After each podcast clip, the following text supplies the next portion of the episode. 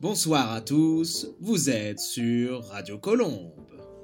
Nous sommes le 1er octobre 1964, il est 18h, prenez place à mes côtés pour un combat. Combat. Avec Maurice Denis. Et quel combat aujourd'hui? Celui que l'on doit délivrer tous les jours pour vivre libre. Comme le disait Périclès, il n'est point de bonheur sans liberté, ni de liberté sans courage. Alors, il faut se battre. Et pour se battre, chers auditeurs, la radio est une arme redoutable et redoutée. Aujourd'hui, le thème de notre émission portera sur deux stations, mais deux stations très particulières qui accompagnent les peuples d'Europe de l'Est et de l'Union soviétique rêveur de liberté et donc de la merveilleuse réalité du monde de l'Ouest, notre monde, celui qui a lutté main dans la main contre la Troisième République, euh, le Troisième Reich, pardonnez-moi, et qui espère un jour libérer les peuples de l'Est de l'oppression bolchevique. Radio Free Europe et Radio Liberty. La première se trouve actuellement à Munich, dans les merveilleuses et glorieuses terres bavaroises, de la Weisswurst, cette somptueuse saucisse blanche, ainsi que du pretzel et du Oktoberfest. La deuxième est basée à Lampertheim, à Francfort.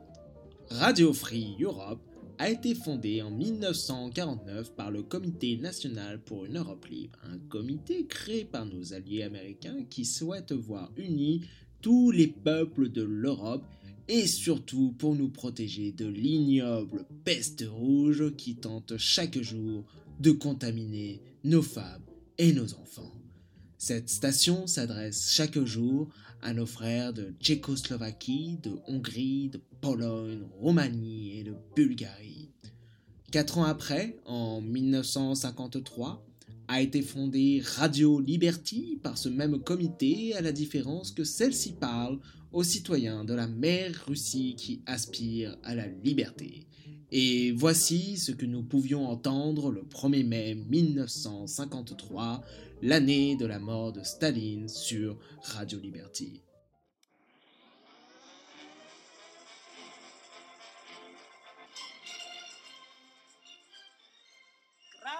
Les citoyens de l'Union soviétique, serviles esclaves du régime bolchevique. Aujourd'hui, à la journée du 1er mai, alors que les travailleurs du monde entier se reposent dans leur cercle d'amis et de famille, en célébrant avec des chansons joyeuses la fête du printemps, vous êtes forcé de prétendre à aller volontairement aux manifestations pour applaudir et crier Hurrah à vos asservisseurs du Kremlin. Et justement, nous parlions avant de combat et de courage, et aujourd'hui, notre invitée s'est battue, et sans courage, elle n'aurait pu traverser le rideau de fer qui sépare le monde libre d'un monde d'esclaves. Elle est russe, mais elle manie à merveille la langue de Molière avec un accent des plus délicieux. Bonjour Natalia Ivanova.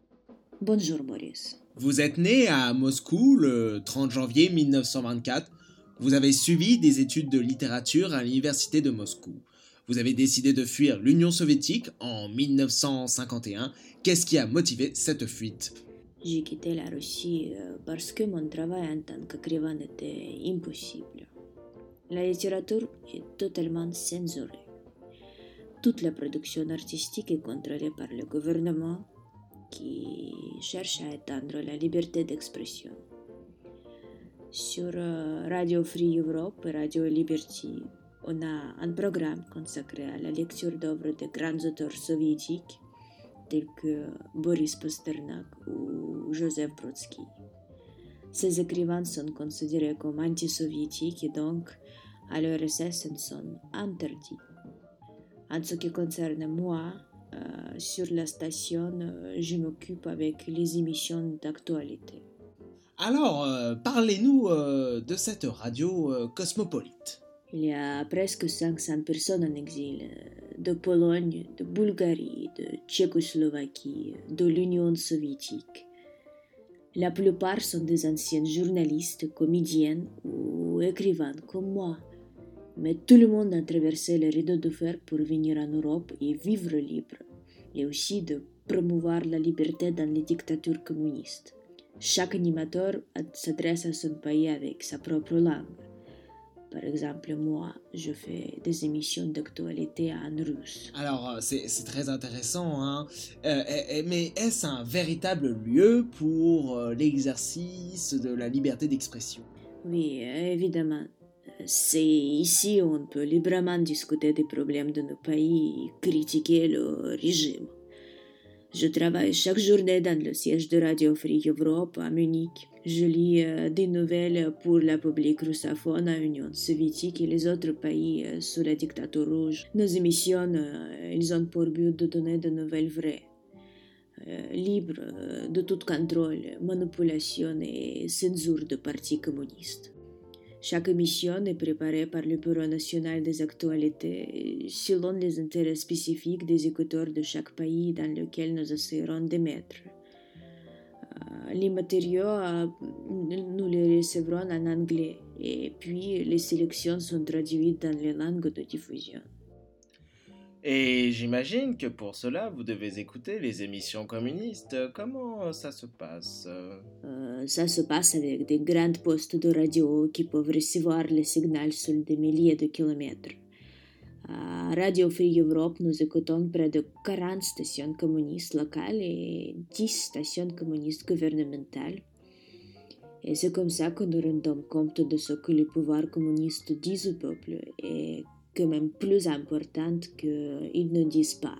Et euh, euh, comment émettez-vous dans ces pays? Je suppose qu'il doit y avoir euh, des, tentatives de, brouillage. Comment faites-vous pour en échapper Notre priorité principale, Radio Free Europe Radio Liberté, est de diffuser chaque journée pour les pays de l'Europe de l'Est et l'URSS.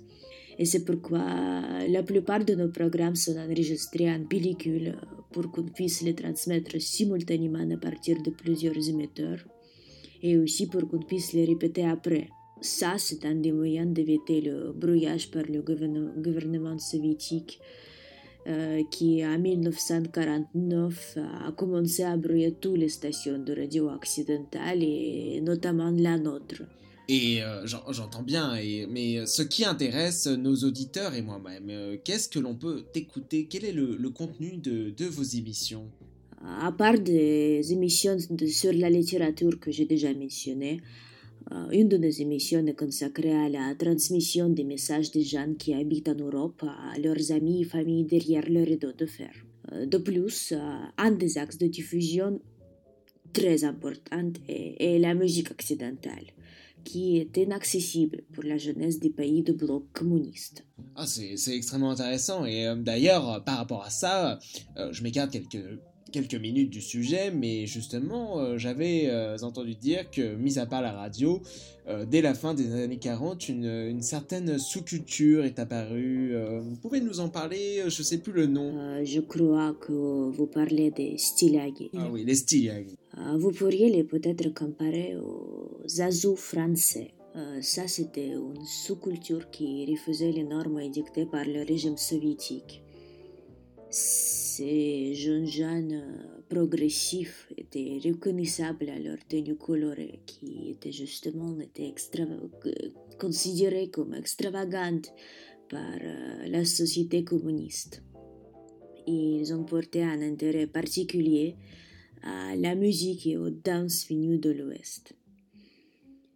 Euh, après la Seconde Guerre mondiale, les disques vinyles étaient très rares à l'URSS c'est pourquoi, dans les années 60, les stylags ont commencé à récupérer des radiographies des patients euh, dans les poubelles des hôpitaux pour euh, y graver la musique à la mode. Ils ont écouté par exemple euh, de jazz américain comme Glenn Miller ou Duke Ellington, aussi du rock and roll comme Elvis Presley ou Chuck Berry.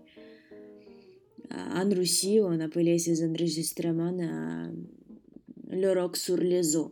Sur les os Oui, Maurice. C'est tout à fait euh, surprenant euh, ce que, ce que vous nous dites là, Natalia. Mais euh, en fait, pour, pour les soviétiques, vous êtes de véritables... vous êtes une véritable radio pirate, non Nous, nous ne nous considérons pas comme un radio pirate. Mais pour le Kremlin, peut-être. Parce que pour oh, la liberté de ces citoyens, c'est rien. Et ils ne s'intéressent pas à ça. Et il faut savoir que nous écouter, c'est un acte de courage et de résistance. Justement parce que dans certains pays, les citoyens risquent de goulag en nous écoutant, oui. Et par ailleurs, les animateurs même ont été plusieurs fois menacés par les gouvernements communistes, et notamment leurs familles qui sont encore euh, de l'autre côté du rideau. Comme quoi, euh, nous, nous ne devrions pas nous plaindre de la merveilleuse France euh, du général de Gaulle.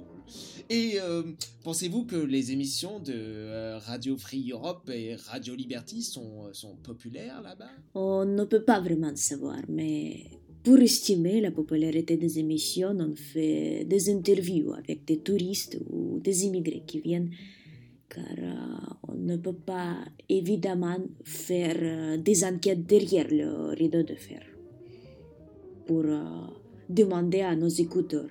C'est impossible. Et Natalia, est-ce que vous êtes heureuse dans ce que vous faites? Cela vous comble-t-il? Oui. Cela fait déjà dix ans que, que je travaille pour cette radio et je suis très contente de participer à cette résistance. Euh, la raison pourquoi je veux continuer à faire ce job, euh, même en futur, est dans la lettre. Dans la lettre d'une jeune femme polonaise qu'on vient de recevoir sur notre station. Je l'ai justement amenée avec moi car elle m'a beaucoup touchée. Ah, avec plaisir, Natalia. Lisez-nous euh, cette lettre. Et voilà ce qu'elle dit dans ce lettre. Chers amis, merci pour la voix de la liberté. Je vous écoute dès le début de vos diffusions. Aujourd'hui, j'ai 20 ans et pour la plupart de ce que je connais sur le monde, je dois dire merci à Radio Free Europe. Ma seule fenêtre dans le monde sont vos émissions. Oh, c'est, tout à fait magnifique, Natalia. Je, crois que les auditeurs et moi sommes euh, tout à fait émus et continuez à vous battre comme cela. Merci, Maurice. Je voudrais finir en disant à vos écouteurs, euh, chers amis, retenez, le rideau de fer n'est pas insonorisé. Et la mission de Radio Free Europe et de Radio Liberty sera toujours de vous apporter la vérité.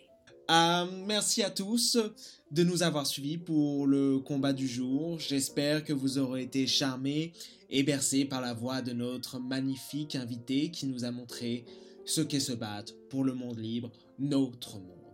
Dans un instant, les informations du jour avec euh, Alexandre Sébastien de Castelbajac et ne manquez euh, surtout pas le grand rendez-vous à 20h présenté par Gonzague Baudouin de la Pépinière qui accueille pour un entretien exceptionnel le préfet de police Maurice Papon et une étoile montante du gaullisme Charles Pasqua.